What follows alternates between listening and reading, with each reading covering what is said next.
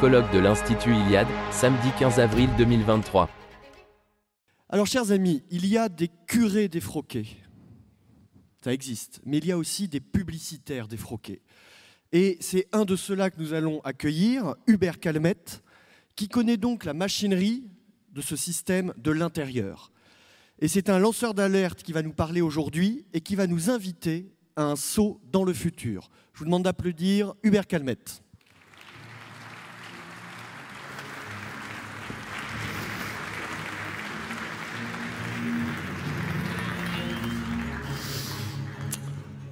Merci, merci Romain. Ravi, d'être parmi vous euh, aujourd'hui pour ce nouveau colloque de l'Iliade en ce 15 avril 2028.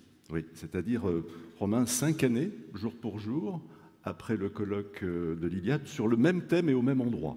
Je crois qu'on peut vraiment saluer la constance de l'équipe de l'Iliade qui, contre vents et marées, maintient ces colloques en présentiel. Sous vos applaudissements.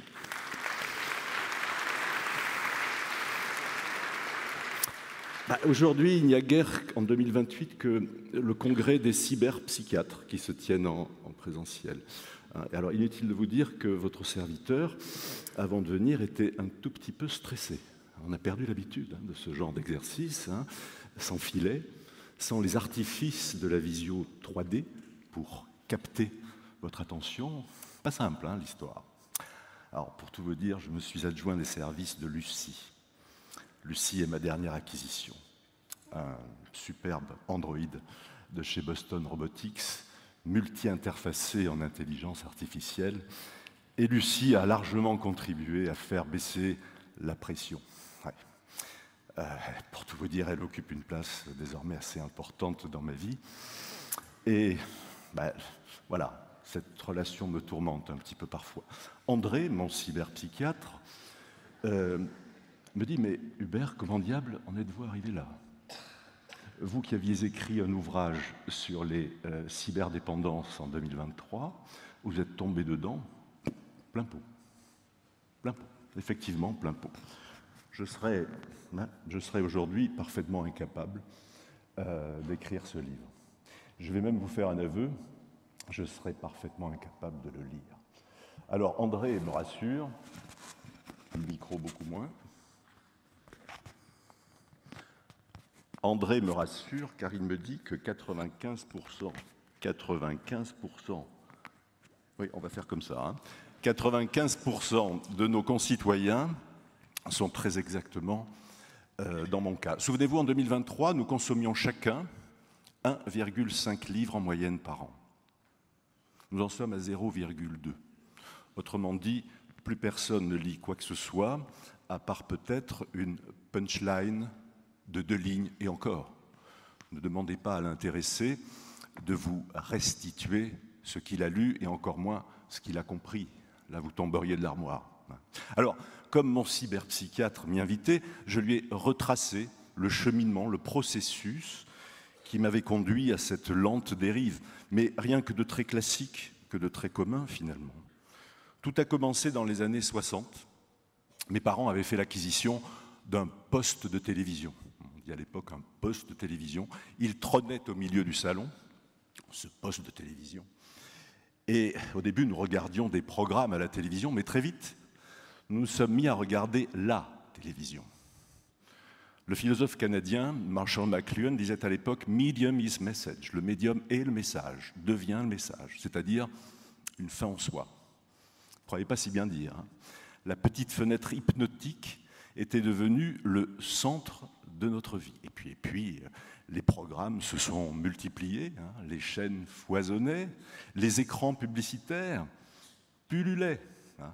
Vous vous souvenez de cela? Les plus anciens se souviennent, les écrans d'ordinateur, les, jeux, vidéo, hein, les tablettes et puis les smartphones. Ah, les smartphones. Vous, en 2023, vous, l'avant-garde de la Renaissance européenne, vous tapotiez tous, tous fébrilement sur ces petits objets, déjà très avancé hein, technologiquement.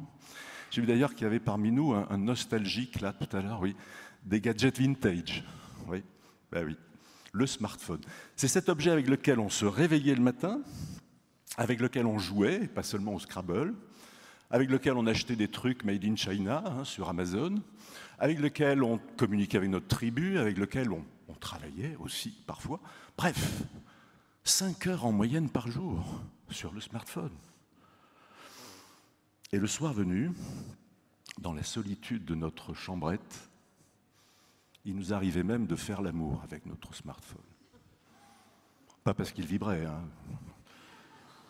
Non, mais il nous permettait de nous connecter à l'un de ces sites qui nous permettait de télécharger l'un de ces vidéogrammes. Ils sont téléchargés à l'époque entre 500 et 800 milliards par an dans le monde, tout de même. Parfois dès l'âge de 11 ans. Ça, c'est vraiment pas terrible. Seuls 16% des moins de 15 ans étaient épargnés par ce traitement de choc.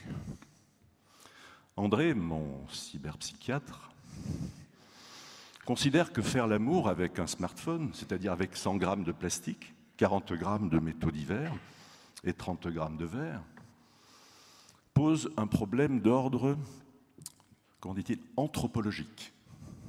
Me ferait penser à retrouver la définition de, cet adjectif, anthropologique. Il considère par ailleurs que nous avons là l'origine des problèmes que rencontre notre jeunesse aujourd'hui. Et ils sont nombreux, ces problèmes comportementaux notamment. Toutes ces, toutes ces addictions n'ont jamais cessé de progresser, avec l'avènement notamment du métaverse, avec la montée en puissance de l'intelligence artificielle, et bien sûr avec la multiplication des lunettes AR-VR que nous avons tous désormais rivées sur nos naseaux hein, et qui ont pris la place des smartphones, à part peut-être chez monsieur. Oui. Le smartphone. Alors, dès 2021, le directeur général de la CIA alertait l'Occident dans l'indifférence générale sur le fait que les pathologies mentales chez les jeunes allaient devenir un problème important. Effectivement, à l'époque, un jeune sur cinq présentait des symptômes de dépression. Il a récidivé, hein, notre homme, hein, le directeur de la CIA, au Congrès international des cyberpsychiatres, et il considère désormais que la montée en puissance du suicide chez les ados, des troubles attentionnels et des schizophrénies est désormais le fléau numéro un auquel est confrontée l'humanité, enfin l'Occident. Enfin, pour le directeur de la CIA, l'Occident, c'est l'humanité. Pourtant, certains veillent, certains veillent au grain. Meta Pfizer veille au grain. Vous connaissez Meta Pfizer L'alliance magique du chimique et du numérique. Pfizer déclarait à ce fameux congrès que l'ère des tranquillisants avait instauré la société de la tranquillité. Drôle d'époque tout de même, oui, j'en conviens, oui. En tout cas, votre serviteur, lui, est resté rebelle, n'en doutez pas. Pendant 15 minutes chaque jour, je me connecte sur Meta Rébellion. Une appli d'enfer. Mon avatar, pendant 15 minutes, défonce la tête du système. Davos, Wall Street, le G20, les derniers notables à la mode, tout y passe. Un grand bonheur, une, vraie boucherie d'ailleurs. J'ai découvert cette appli, je me souviens lors des dernières élections, je m'étais connecté pour le vote électronique, et là un pop-up, une publicité pour Meta Rébellion sur mes lunettes. J'ai cliqué, j'y ai passé la journée. C'est bien simple, j'en ai même oublié de voter. André, euh, mon cyberpsychiatre, s'est résigné à un monde sous monitoring et sous médicaments. Inutile de dire qu'il ne partage pas tout à fait mes points de vue, mais il me dit de façon un peu provocatrice, Hubert, bien sûr, notre jeunesse se suicide un peu plus. Mais au bout du compte, nous avons considérablement gagné en sérénité. Souvenez-vous, vous partiez en guerre de façon hystérique contre le woke, le prosélytisme LGBT, l'immigration, que sais-je encore. Hein.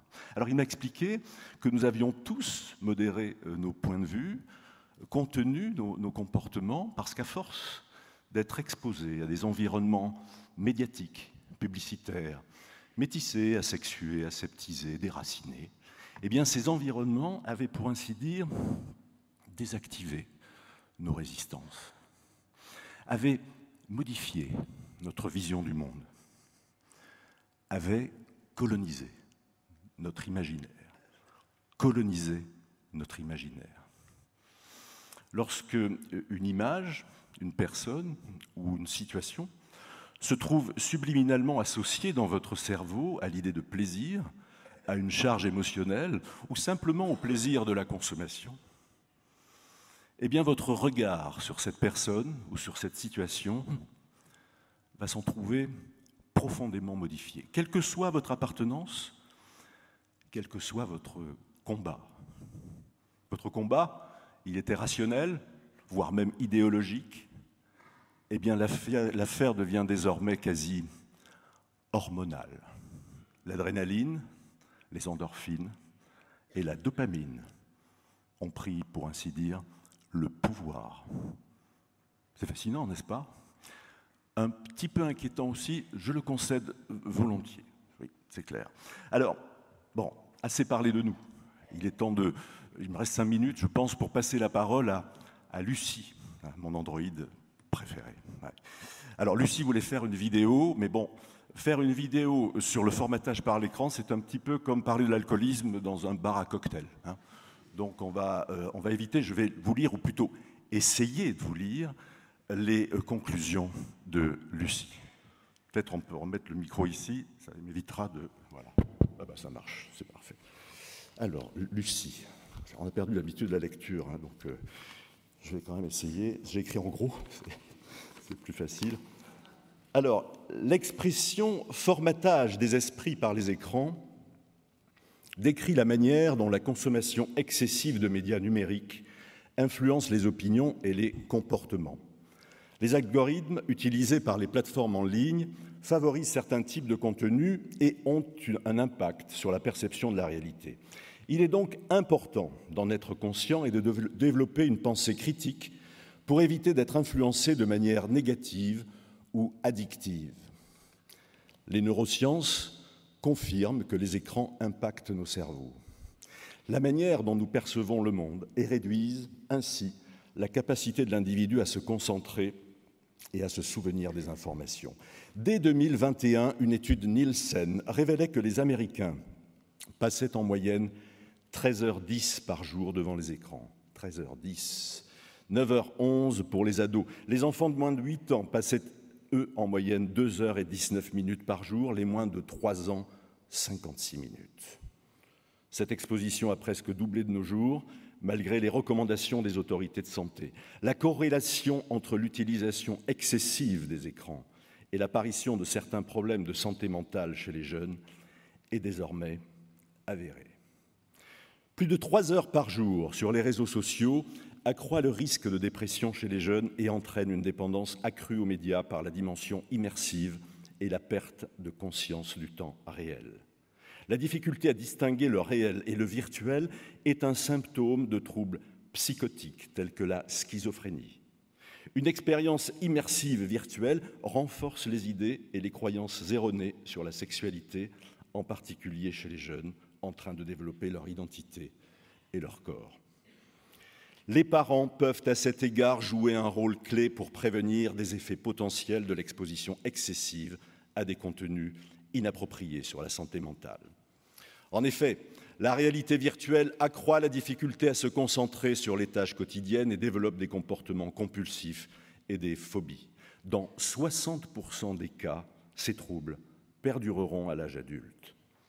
Une utilisation excessive d'écran limite les interactions sociales réelles les propriétaires des médias, grands maîtres des écrans, disposent d'un grand pouvoir pour influencer les opinions et les perceptions des gens, leurs croyances et leurs comportements.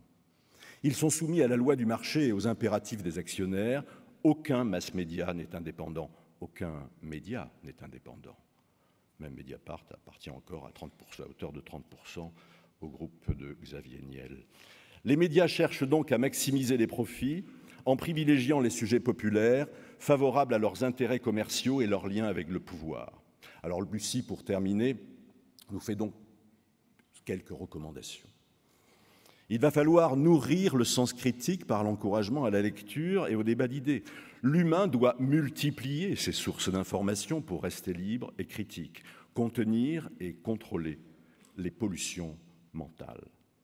Il faut investir le système pour agir sur le système. De nouveaux médias doivent se développer, de nouveaux métiers doivent se développer. Stratèges de contenu, IA managers, concepteurs, rédacteurs, tous nourris d'une vision du monde ancrée sur le réel.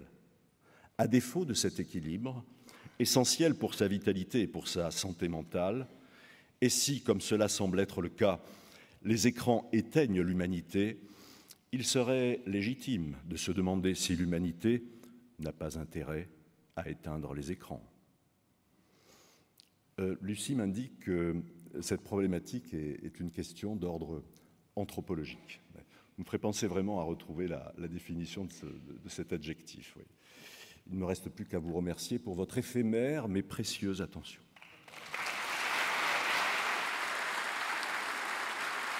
Merci Hubert.